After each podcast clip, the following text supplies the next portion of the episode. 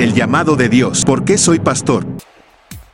Le apasionaba. De hecho, una de las características de uno que es llamado por Dios es que no quería eso.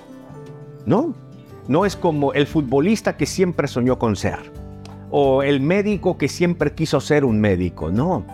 Acá la característica es que no querían. Pregunten a sus pastores. Pastor, ¿usted quería ser pastor?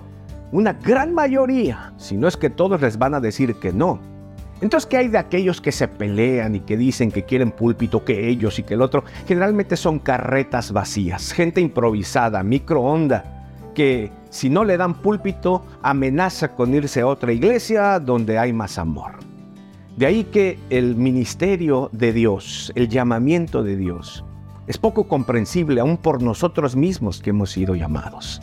Dios escoge a su gente. Continuará. Hombres